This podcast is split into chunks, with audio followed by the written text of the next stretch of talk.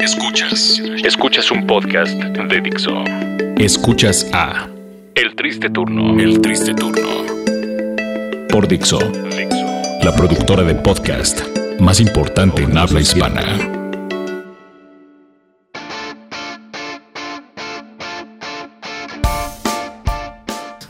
Bienvenidos al podcast número 23 del Triste Turno en Dixo.com. ¿Cómo estás, Leo? bien, estoy muy contento y bueno, hacemos público ahora sí el anuncio.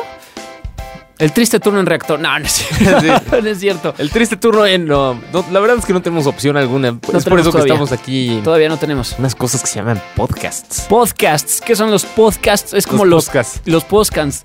Es como los chavos escuchan ahora eh, la radio, porque pues eh, la radio eh, pues es muy efímera, sí, ¿no? claro, Y claro. Hablando mal de la radio, ¿no? No Sí. llevamos ni una semana. fuera. no, no es cierto. Extrañamos muchísimo nuestro programa en Ibero. Y bueno, seguramente como eh, muchos de ustedes ya sabrán, pues...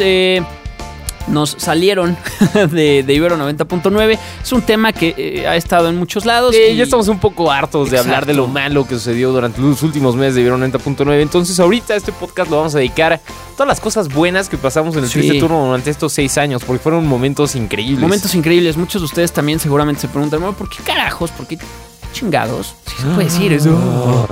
Dije chingados, chingados, chingados. ¿Por qué carajos se llama el triste turno?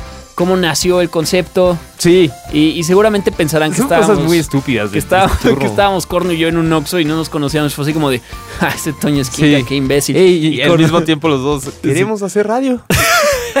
Nos vimos a los ojos y fue como de deberíamos hacer un proyecto en este momento. Ah, bueno, no, no, No, fue no fue tanto así, así, no fue así. así. Más bien Borla un día, eh, pues nos juntó, nos quitó la ropa. No, tampoco sí. fue así. Pero fue. bueno, fue pero sabes que Ricardo Zamora nos ponía a sobrar sus arrugas detrás de la oreja. Entonces así, no, no, no, tampoco. ¿Por qué hablar? así. A ver, vamos. ¿Cómo no es empezó el cierto, no tiene nada de verrugas atrás de la oreja, ni de arrugas, ni nada. Corno, de verdad, eso. No, no los tiene. that wasn't los tiene. cold. A ver, triste turno, ¿cómo empezó? Hace exactamente Seis años. Seis años. En y agosto medio. cumplimos seis años. Eh, bueno, más bien vamos, vamos un poquito más para atrás. Este, tú tenías un programa en Ibero 90.9 desde hace ocho años, ¿no? Siete años. Siete Hace años. siete años. Yo duré un año en eh, un programa en la mañana en Ibero 90.9. Exacto. A mí me decían el triste. Porque pues yo decía, güey, eres una persona muy triste. Sí, en vez de de decirte hecho como de, güey, eres ¿no? una persona pendeja o algo así. Es como de, "Ah, güey, qué triste eres, cabrón. Ajá, exacto. Entonces, Entonces así, eh, así salió mi primer promo. el triste. A las 7 de la mañana era como en vivo con Toño el Triste Espinosa. Exacto. Y curiosamente a mí siempre me han dicho turno. No, Sí, sí. Todo idiota. No, alguna vez. No, y entonces- bueno, a través de eso, Ajá. perdón, eh, pues siempre era como bienvenidos al triste turno, en las mañanas, ¿no? Exacto. Entonces siempre decíamos, sí, bienvenidos a este triste turno, bienvenidos. Ajá, Y exacto. así es como, pues, eh, digo, siempre estuvo presente el nombre ahí, pero Exacto. nunca era como de, le vamos a poner el nombre. Estamos Triste hablando Turno". de hace siete años. Hace siete años. A las 7 de la mañana. Así es. Eh, Corno llevaba es- esta cosa que se llamaba el triste turno a las 7 de la mañana. Después a las 8 era Buenos Días Santa Fe. A las 7 de la mañana todavía no era conocido como el triste turno. ¿No? Digo, eso ya fue cuando. Después, ¿no? Ajá, cuando Es entraste cierto, tú. cuando entré yo. Bueno, pero entonces era en vivo con el triste y demás. Ajá, en vivo Entonces, con. Y a mí me cagaba la madre que me dijeran el triste. Sí, me acuerdo. Era De como hecho, todos, ¿qué pasó, conocí- triste? Cuando te conocí, me acuerdo que fuimos eh, algún día al Imperial y, y en la peda me dijiste, güey, no, me caga que me digan triste. y yo sí, güey, perdón. Sí, ya te pega. dije Espinosa. Ah, claro, Sí, claro, sí. El espinoso. bueno, porque por si no sabían, Corno pues, se llama Toño Espinosa. Sí, me llamo Toño Espinosa. Esquivel. Con S. Es que Espinosa con con las Es muy dos. raro eso. eso. Es muy raro. Muy raro. Siempre se equivocan eh, cuando apuntan mi apellido. Exacto, Siempre lo pero bueno. con Z. Eh, teníamos eh, entonces Corno, empezó a las 7 de la mañana en este programa, era en vivo con Corno y demás. Mientras tanto yo estaba haciendo, y fíjate la frase tan triste, mis pininos. ¿Qué, qué es hacer tus pininos? Hacer los pininos es como empezar en algo, irte como formando con alguna cosa. Entonces yo llegué más o menos por ese tiempo a la estación y le dije a una de las personas que estaba ahí que me gustaría colaborar. Y me dijeron así como, "Mm, ¿conoces a David Hernández? Y yo, no. ¿Qué? ¿No lo conozco? David con B grande, por David con B supuesto. grande. Y yo, no. El bueno, DJ. pues, bueno, en ese entonces todavía no era DJ. sí, ¿no? ya era Sí, DJ. No me algo, acuerdo. no sé. La verdad. Me dijeron, bueno, pues le puedes contestar los teléfonos. Y yo, pues, he habido de aprender y de estar en la radio y de estar detrás de un micrófono y de seguir aprendiendo. Dije, por supuesto. Entonces, partir de ahí le contesté micrófonos a David Hernández. Le y eso- contestaste teléfonos, teléfonos eh, a Sí, David perdón, Hernández. le contesté teléfonos. Podemos editar eso y si no va a parecer Sí, ahora no, peor vas que a parecer más pendejo. Porque me voy a escuchar diciendo podemos editar. Sí, sí, sí. no importa, no le editen entonces. sí, edítenlo. No. Bueno, a partir de ahí le empecé a contestar teléfonos a David Hernández y así duré como un año. Hasta que David, bueno, pues eh, se enfermó y estuvo un mes, una semana fuera, ¿no? Sí, David Hernández estuvo una semana afuera, más o menos, Exacto. y ahí fue cuando... Yo todavía no conocía a Corno. No nos conocíamos, entonces. digo, No. creo que nos habíamos visto, Sí. ¿no? Y, Sí, sí, y sí. listo, pero... Y pero Corno así de... Sí. Está así de... Ahí está el triste. Quiero ser como él.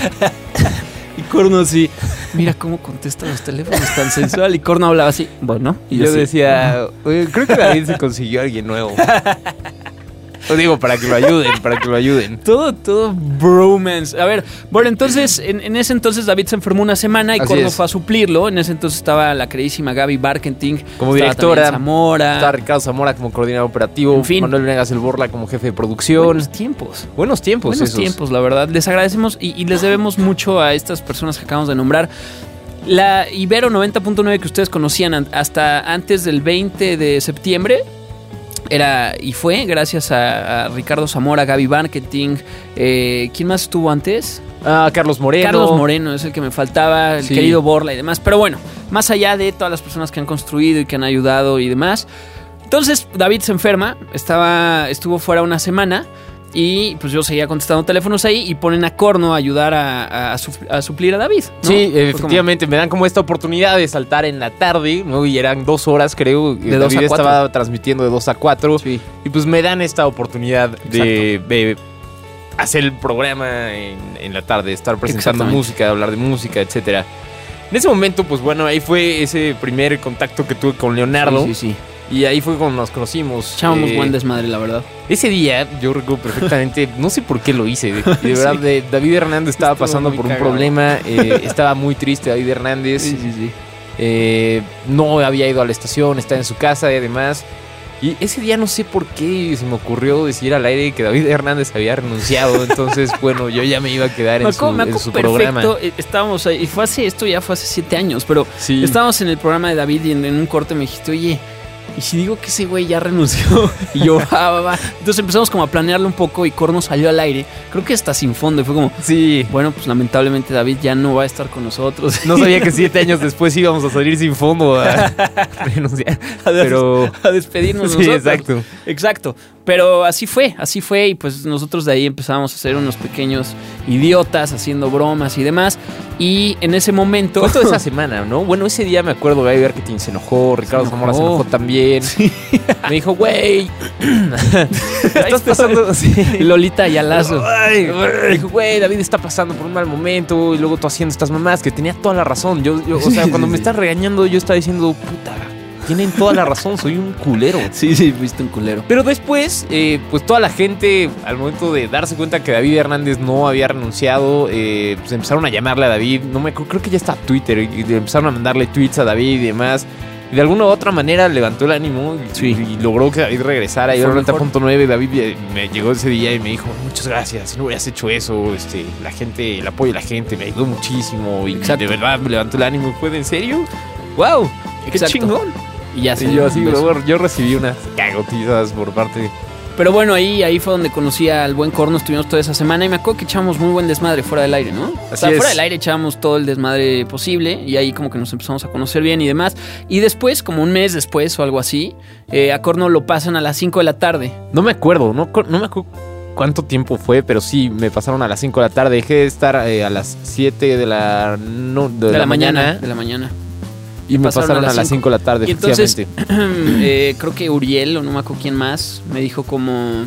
Oye, pues creo que el triste necesita que le contesten teléfonos. Ya sabes, yo era el, el que contestaba teléfonos porque pues, supongo que era muy bueno, entonces me rolaban de programa en programa. Ah, tenías muy buena actitud. Pues Digo, sí, la, verdad, eh, yo me la pasaba bien contigo. Ah, y también con- en ese entonces contestaba el Messenger, porque Ah, habían messengers. para los que no sabían, antes no había Twitter, y no, no había Twitter, era por Messenger, por mensajes y Mm. demás, pero tú abrías Messenger, el Messenger de- del programa, y entonces agregabas a todo mundo y ahí chateabas. Porque literal hacías eso con, los, con las demás personas. Chatear. Antes de Twitter. Sí, Antes sí. de Twitter, pero Era bueno. de. Exacto. Me dio risa lo que dijiste. Sí, pongo un emoji de, de risa y demás. Entonces, bueno, eso estuvo, estuve haciendo, contestaba teléfonos y, y- y después eh, el buen Borla, fíjate, yo no me acordaba de esto, pero Borla me dijo, oye, ¿por qué no? Ah, no, eh, alguien me dijo como deberías de hacer un demo.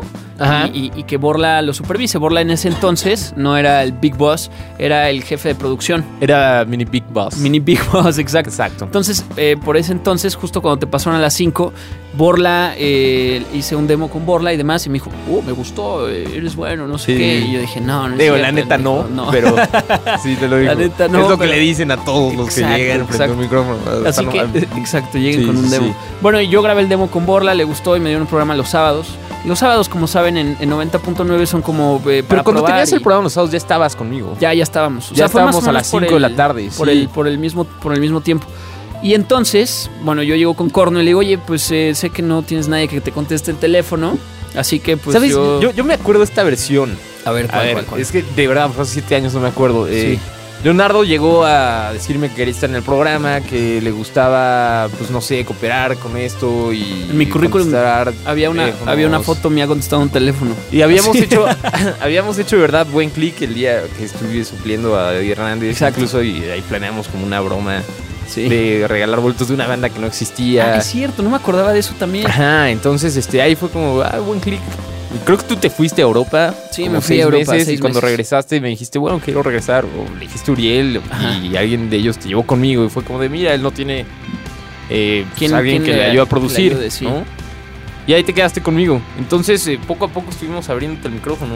Sí, me acuerdo que al Abríamos el principio... micrófono porque de verdad de, este güey y yo echábamos mucho desmadre y fuera del desmadre, aire. fuera del aire. Entonces luego me abría el micrófono y demás y nos regañaban. Bueno, te regañaban a ti como, no le abrazo el Es micrófono. que antes 99 sí tenía como un poco esta Restricción. política, esta restricción de no abrir el micrófono más que al locutor. Digo, a mí es algo que a mí nunca, nunca estuve de acuerdo con eso. Entonces, pues siempre abría el micrófono a las personas que entraban a la cabina. Exacto. Y, y- y con Leo la pasaba muy bien en el, en, en el corte. El- sí. Digo, platicamos, eh, nos reíamos, güey, ya viste esto. Y, y de alguna manera empezaste tú a grabar unas cápsulas que yo producía. Sí, claro. me y así fue como empezaste a entrar al aire. Una de, las, una de esas cápsulas estaría, hubiera estado, más bien, pues estaría porque ya no vamos a regresar. Sí, no, Pero las borraron seguro. Hubiera, sí, hubiera estado increíble buscar una de, una de ellas que era. En ese entonces estaba de moda Juanito, ¿te acuerdas Juanito? El tipo de la, de la banda. Sí. Sí, este tipo. Sí, sí, sí. Eh, y entonces le hicieron una estatua, esa fue como una noticia. Entonces Exacto. nosotros Sí, fingíamos tener una entrevista con la estatua de Juanito y, y decía que, le- que lo único que quería es que no le cagaran las palomas. Sí, me acuerdo la primera vez también que hicimos. Creo que el primer audio, no me acuerdo cuál fue de el los primero, mopeds, ¿no? pero Sí, fue, fue- como la no. peda de los mopeds. No, no eran los mopeds, era la peda de, de Plaza, Plaza Sésamo. Sésamo, la sí. peda de Plaza Sésamo y era también eh, el exorcismo del, del ah, de las nalgas de Alejandra Guzmán, claro. Porque en ese entonces también hubo un pedo con Alejandra Guzmán, lo de las Que se nalgas. iba a que morir se, por se. Entonces también hacíamos un exorcismo de sus nalgas. Entonces todos esos audios Ay, yo los producía y tú hacías la voz. Sí, Entonces ahí fue cuando, cuando empezamos a meter como Está muy a cagado. Leo, eh, pues bueno, este proyecto. Sí, sí, sí. Y después ya salías al aire y demás. A mí ya me regañaron en juntas que no podía salir al aire. Y creo que ya cuando culminó bien fue cuando nos fuimos a entrevistar a Robert Trujillo Sí, a Guadalajara. que- ah, yo por alguna mala suerte, porque soy Bad Luck Corno, eh, no salí en un DVD de Metallica, ¿te acuerdas? No salí en el DVD de Metallica, el que hicieron aquí en México en el 2009. Entonces eh, me tapa una persona, es decir, estamos en la conferencia de prensa, sale Metallica y una persona me tapa. Y ahí es No cuando, acordaba. cuando Sí, pues es bueno, cierto. decidimos hacer como esta campaña, bueno, vamos a hacer mi propio DVD, ¿no? vamos a hacer Claro, el DVD no de me Metallica. acordaba. Nos fuimos a Guadalajara en 2011, ¿fue? Sí. O 2010. No me acuerdo. 2000. No.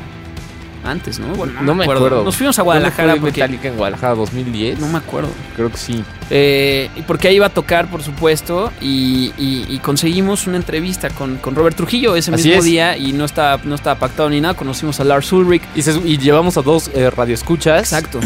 a que nos ayudan a filmar todo lo que estaba, eh, bueno, la travesía que estamos haciendo de la Ciudad de México hasta Guadalajara.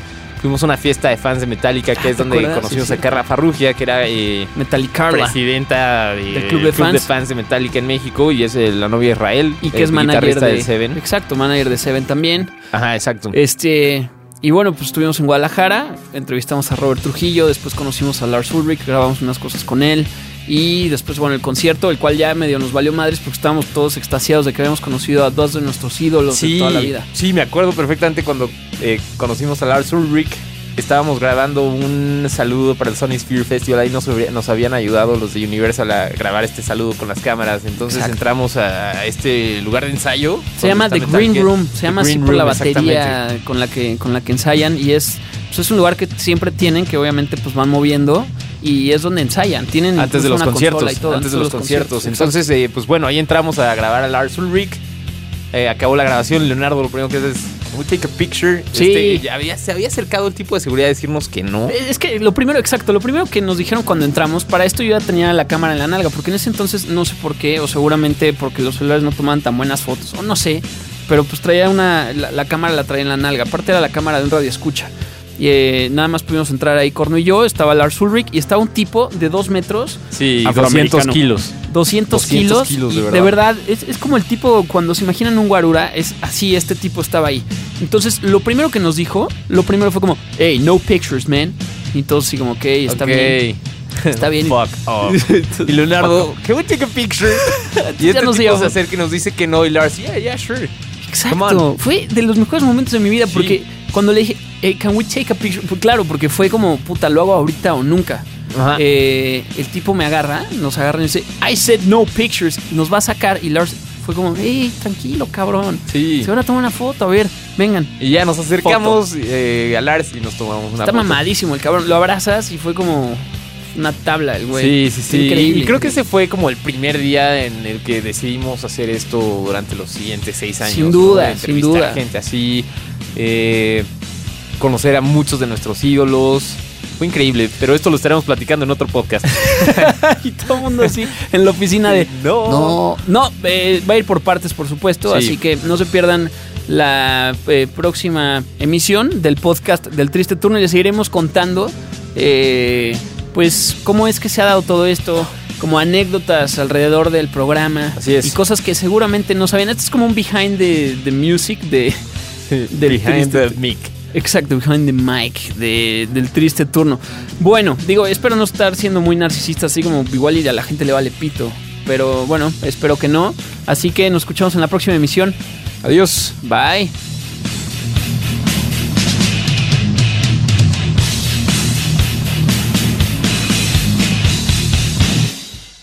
Escuchaste a El Triste Turno. Un podcast más de Dixon. El diseño de audio de esta producción estuvo a cargo de Carlos Ruiz.